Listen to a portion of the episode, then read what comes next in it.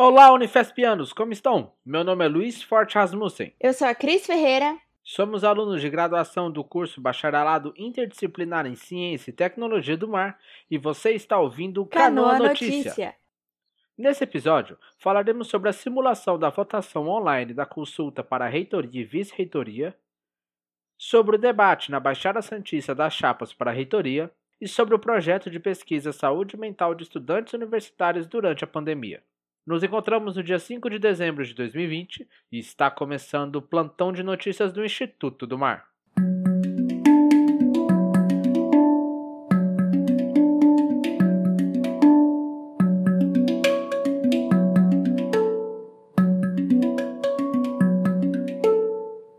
A comissão organizadora da consulta, COC, e a Superintendência de Tecnologia da Informação, STI, realizarão entre os dias 7 e 11 de dezembro uma simulação da votação online da consulta prévia à comunidade para a escolha de reitor, reitora e vice-reitor e vice-reitora da Unifesp. Mandato 2021-2025, que acontecerá de forma virtual pela primeira vez. Durante esse período, ao acessar o site elecões.unifesp.br, será possível utilizar e se familiarizar com o sistema eletrônico de votação, plataforma Helios Voting, por meio de um pleito fictício formado pelas seguintes chapas: Chapa 7, Carolina de Jesus, reitora, e Clarice Lispector, vice-reitora. Chapa 8, Guimarães Rosa, reitor, e João Cabral de Melo Neto, vice-reitor. Chapa 9, Ariano Suassuna, reitor, e Maria Firmina dos Reis, vice-reitora. A consulta oficial à comunidade está marcada para os dias 16, 17 e 18 de dezembro de 2020. Para mais informações, acesse o link na descrição. Nessa segunda-feira, dia 7 de dezembro de 2020, das 17 horas e 30 minutos às 19 horas e 30 minutos, horário de Brasília, vai acontecer o debate na Baixada Santista entre as chapas que concorrem para a gestão da Reitoria 2021-2025. Acompanhe pelo link que está na descrição. O projeto de pesquisa Saúde Mental de Estudantes Universitários durante a pandemia tem o objetivo de avaliar diferentes aspectos da saúde mental dos estudantes e traçar estratégias para auxiliá-los. A pesquisa levará aproximadamente 15 minutos para ser respondida e pode ser realizada de forma totalmente virtual, através de smartphones, tablets e computadores. No momento, a comissão organizadora do projeto já está com intervenção para estudantes que apresentam problemas com o uso de álcool e intervenções para estudantes que apresentem sintomas moderados ou graves de depressão, ou a ideação ou risco de suicídio. As etapas de intervenção compõem projetos de alunos de doutorado e os projetos já foram aprovados pelo CEP e CONEP.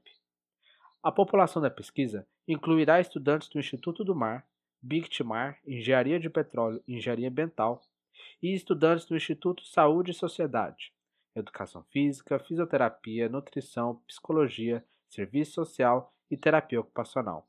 Acesse o link na descrição do episódio para o questionário. Não deixe de respondê-lo. E agora os nossos três minutos de ciência e tecnologia com a Gabriela de Oliveira. Oi, eu sou a Gabriela, tenho 22 anos e sou formada em licenciatura em Física pela Unesp de Presidente Prudente. Eu sou uma amante de ciência e principalmente da física, e com isso criei a página no Instagram Mina da Física, para conversar um pouquinho sobre física, ciência, da maneira como eu conversava com os meus amigos, com os meus alunos, com os meus professores, da maneira apaixonada que eu via a física. E era engraçado porque quando eu estava conversando com diversas pessoas da minha graduação que não eram da área, eram de outras idades, elas gostavam do papo. Mas quando lembravam da ciência e da física lá no ensino médio, elas tinham aquele pavor, Todo mundo tem esse rancor com a ciência, mas ela deveria ser a mesma dos nossos papos divertidos.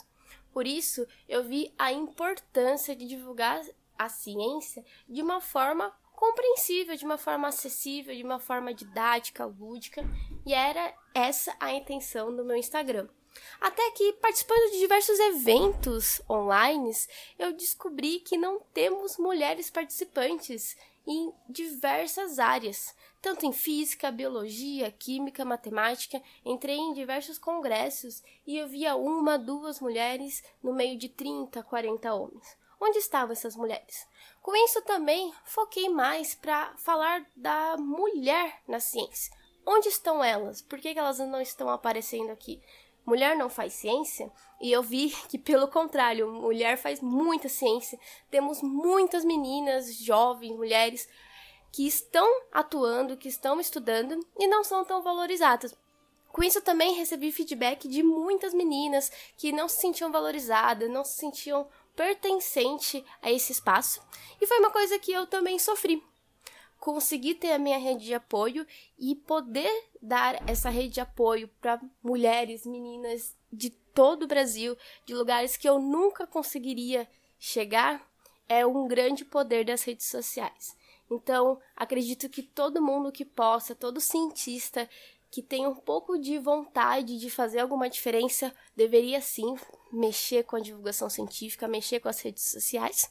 E é esse o meu relato sobre a minha experiência. Espero que vocês tenham gostado e que vocês curtam lá a minha página Mina na Física no Instagram. Tchau, tchau.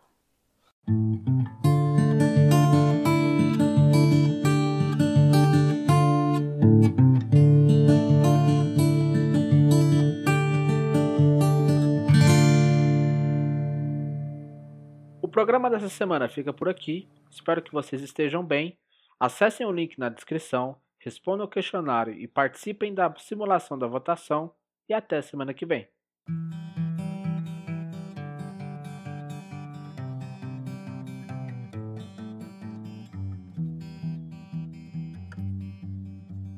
O projeto Com Quantos Paus Faz Uma Canoa é um podcast que fala sobre ciências e tecnologia nas universidades públicas.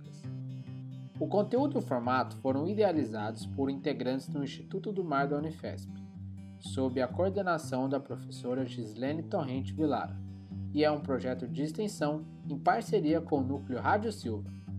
Entre em contato pelo endereço canoaunifesp.gmail.com ou pelo Instagram canoa_unifesp.